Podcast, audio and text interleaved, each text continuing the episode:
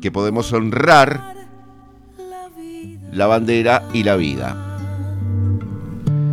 La bandera como símbolo, los gestos, las actitudes como materia de análisis, pero lo que van a importar son claramente los hechos más allá de las declaraciones. Bueno, aquí en Tandil han jurado los 10 nuevos concejales, entre ellos dos que son Federico Sánchez Chopa y María Luján Fiego, que entraron por Acción Tandilense y así fueron mencionados, como Acción Tandilense y no como La Libertad Avanza, porque hubo un acuerdo para integrar esa boleta, aunque de alguna forma ese acuerdo, claro, implica cierto trabajo en conjunto ahora que Milei es presidente.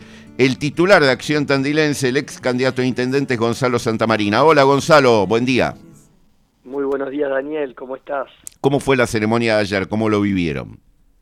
Es muy linda, la verdad. Eh, como, como vos decías, celebrando la, democracia, es importante esta madurez democrática que, ha demostrado el pueblo argentino en estas últimas elecciones, eh, que se haya confirmado el camino democrático de, eh, de ahora en adelante y, para nosotros una enorme satisfacción porque, bueno, eh, después de muchísimo trabajo, hoy podemos decir que tenemos dos concejales eh, integrando el Consejo Liderante de Tandil y que están sumamente comprometidos con los vecinos de la ciudad y van a trabajar, pero eh, con muchísima energía para seguir haciendo de Tandil una de las mejores ciudades de la Argentina. Ese es nuestro gran compromiso.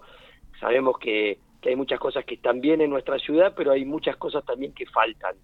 Y en eso vamos a estar trabajando eh, con muchísimo compromiso. Decime, eh, Gonzalo, ayer en el discurso expresa el intendente Lungui esto de prometer escuchar, ¿no? Daría la impresión como que en 20 años no, no escuchó más que sí Miguel, sí Miguel de parte de, de todo su grupo casi eh, su séquito de, obsecuentes, ¿no? Y, que ahora no solo va a tener que escuchar al resto, sino que además el, Consejo Deliberante quedó prácticamente dividido en cinco espacios políticos y ya no dos.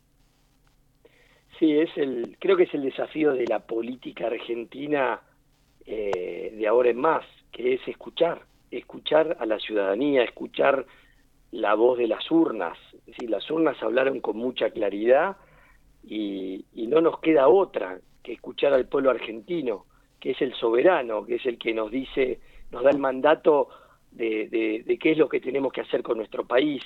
Ojalá, ojalá también acá en Tandil, eh, que hay muchos vecinos que no se sienten escuchados, se los empiece a escuchar. Necesitamos escuchar a la ciudadanía. Creo que ese es el sello que distingue eh, eh, a Acción Tandilense, eh, desde que hemos nacido, que nos hemos dedicado a escuchar, a, ir al encuentro de cada tandilense que nos abrió la puerta de sus casas, eh, nos contó su problemática, eh, nos, mostró su barrio, su cuadra. creo que eso es honrar la, buena política, ¿no? Es ir al encuentro, mirarnos a los ojos y, y buscar soluciones comunes. Creo que las, las mejores soluciones son las que se construyen desde abajo hacia arriba se construye con el ciudadano como protagonista. Y bueno, esto es nuestro modelo de trabajo que bueno nos ha permitido que casi 20.000 tandilenses nos acompañen en las urnas en, en octubre. Estamos sumamente agradecidos y les queremos decir, y yo les quiero decir hoy, que ahora con, con, con estos dos concejales vamos a estar siendo su voz eh, y llevando su voz al Consejo Librante. De hecho, eh, terminó la elección y yo estuve recorriendo barrios, eh, estuve la semana pasada en el cementerio municipal escuchando a los trabajadores del cementerio que vienen con un viejo reclamo vinculado al reconocimiento de la insalubridad de su tarea y nunca escuchado por eh, justamente. Bueno, eh, nuestro compromiso sigue permanente todos los días en esto de construir un Tandil mejor. Gonzalo, ¿Hay alguna comisión que mm, ya podés confirmarnos que están integrando, presidiendo tanto María Luján como Federico? No, las comisiones se van a integrar esta semana. Nosotros ya sabemos en cuáles queremos participar, pero se van a terminar de definir eh, en el transcurso de la semana. ¿Cuáles son las que les eh, interesa? No, bueno, ahí vamos a estar seguramente en, en obras públicas, en presupuesto, en salud, en seguridad, eh, en tránsito. Bueno, son todos temas relevantes para, para la ciudadanía y bueno, nos vamos a complementar desde cada una de estas comisiones a, a trabajar. Ojalá podamos presidir alguna y, poder conducirla en, en, en, la gestión de trabajo de todos los días. Eh, pero bueno, eso se va, se va a definir en, la, en, las próximas horas. Eh, cuando mm, estabas en campaña, marcaste mucho el tema de las motos. Mira, tengo acá mensaje de Andrea Guida em, y algo que quiero compartir eh, con vos porque lo viví el otro día. Em, alguien más que me dice, espera, hola Daniel, me dice las motos, el tema es insufrible, no hay quien los pare. Dice que usaría un camión hidrante para bañarlos a todos. Ana Alesio.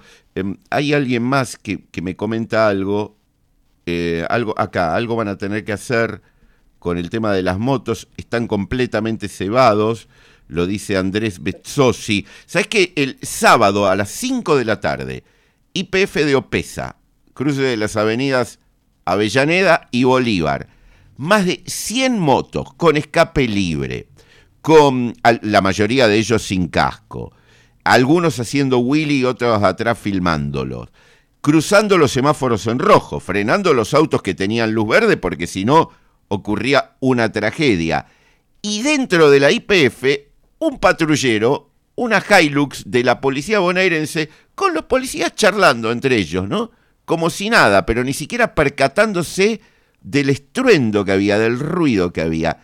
Esta es una postal donde literalmente todo fue ganado por los que incumplen con la ley y también estuvo viéndose una imagen que se viralizó de una persona a la que le secuestraron la moto y le tiró un piedrazo al, a la grúa del municipio rompiéndole una de las ventanillas, la del lado del acompañante. Un nivel de locura donde pareciera que es una batalla perdida, Gonzalo, esto. Bueno, eh, yo lo dije en una carta abierta que escribí en el diario El Eco el 2 de marzo del 2022, eh, la titulé El infierno que vivimos muchos vecinos de Tandil por los ruidos molestos y la inseguridad vial generada por las motos. invito a, a, googlearlo, como se puso ahora de moda, pero que busquen. Eh, yo ahí decía que, que Tandil se iba transformando en una en una zona liberada, que, nos, que las motos nos venían a copar el espacio público y eso es lo que y que esto si no se tomaban cartas en el asunto a tiempo se iba a desmadrar iba a ser muy difícil de controlar y lamentablemente tengo que decir que tenía razón. Y hoy lo estamos viviendo eh, fue casi una profecía autocumplida no eh, porque la verdad que no hemos hecho nada solo hicimos algo que yo dije que no lo hicieran porque era perder el tiempo, que era eh, sacar una nueva ordenanza, no la necesitábamos, teníamos dos ordenanzas anteriores que ya, ya nos, nos daban las herramientas para poder eh, controlar este flagelo, pero para eso hay que tener voluntad política. Y lo que ha faltado desde que yo escribí esa carta y desde hace mucho tiempo a hoy es voluntad política real de ordenar esta situación. Entonces, ¿qué fue pasando? que estas personas que han roto el, pacto de convivencia de los tandilenses se han sentido impunes y han salido a la calle y la han copado y ya lo ves en sus prácticas. Lo de ayer se hace el, espero que sea el culmen y que sea un punto de inflexión este esta imagen de este inadaptado rompiendo con un ah, pero además con una sensación de impunidad total rompiendo ese ese vidrio de esa grúa te está marcando que eh, esto se fue de las manos, claramente se fue de las manos, y bueno, eh, o, eh, Dios quiera que de una vez por todas los tandilenses, en cabeza del intendente, que es el gran responsable de esta situación, convoque a las fuerzas vivas de la ciudad, esto yo lo planteaba en esa carta abierta, convoque a todas las fuerzas vivas, convoque a las instituciones y, no, y plantee la necesidad de recuperar eh, el control y la convivencia en Tandil, hacer de Tandil una ciudad libre de ruidos molestos y pedirle el apoyo a toda la comunidad para tomar las medidas que se necesitan tomar, que son drásticas, que son difíciles, que no son fáciles, pero que hay que tomarlas para volver a tener una ciudad con una convivencia armónica, donde podamos descansar, donde podamos usar el espacio público, donde podemos transitar sin peligro en, en nuestras calles y avenidas, recuperar el control de Tandil. Entonces, esto eh, es mi pedido fue incansable en la campaña, fue uno de mis ejes. Yo dije que si, si me elegían intendente, me iba a ocupar centralmente de esto, y esto se hace en articulación, no puedes mandar a los inspectores solos en esta situación, vos tenés que tener una buena articulación con la policía. O yo propuse inclusive crear una policía municipal, por supuesto, para fortalecer las acciones de control en todo Tandil.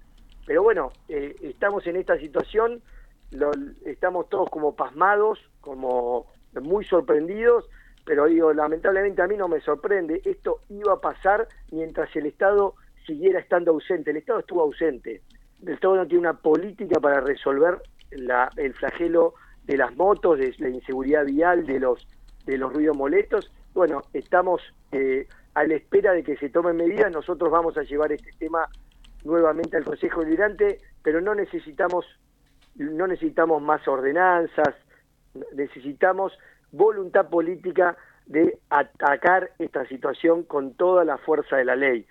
Tenemos un código provincial de tránsito muy claro en la materia que nos permite decomisar todas las motos, nos permite detener, nos permite eh, multar, sacarle el registro a las, a las personas que incumplen y bueno, y, o, que, o que tienen eh, motos con, con escapes liberados, con, que realizan cortes, tenemos todo, tenemos la ley de nuestro lado, pero tenemos que cumplirla.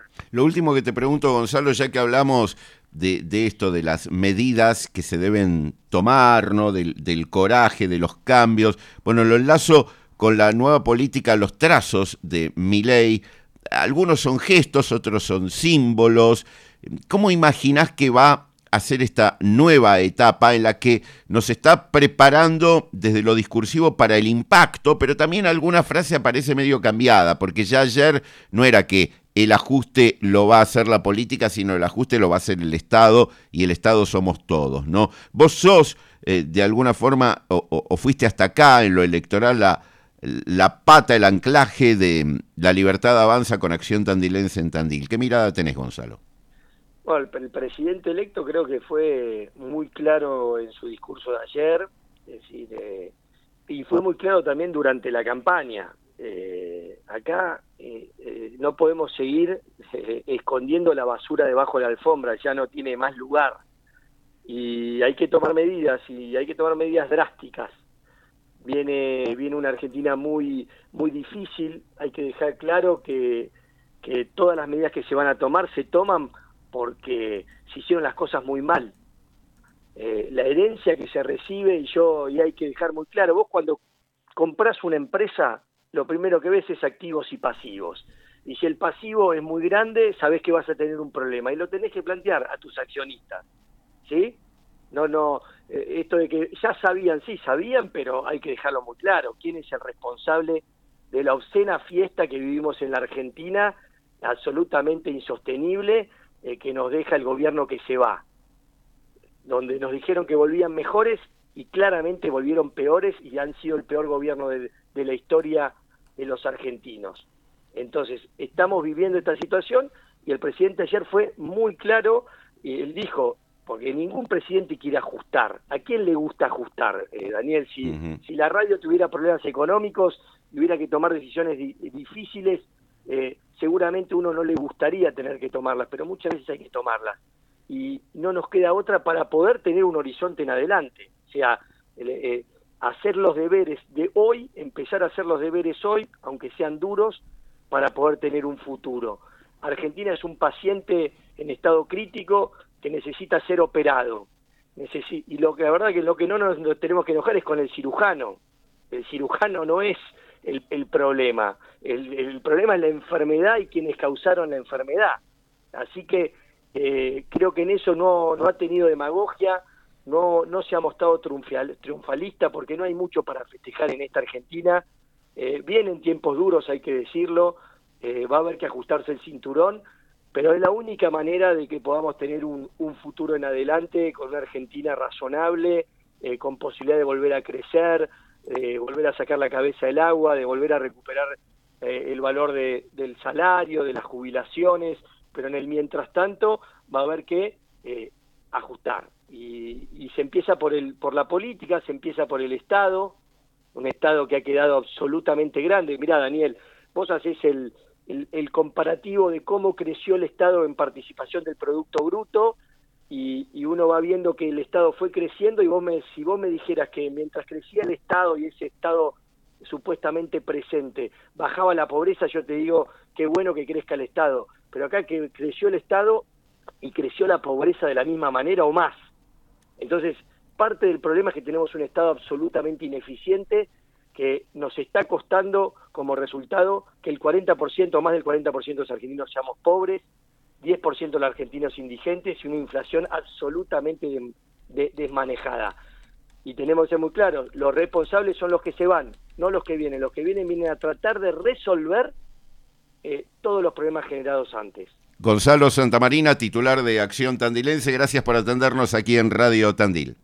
Muchas gracias, Daniel, que tengan un buen día. Igualmente. La hora 7 de la mañana, 43 minutos en todo nuestro país. La temperatura 17 grados, vamos por 30. Mañana vamos a seguir con el tema de las motos porque da, da, eh, da, da, da. Y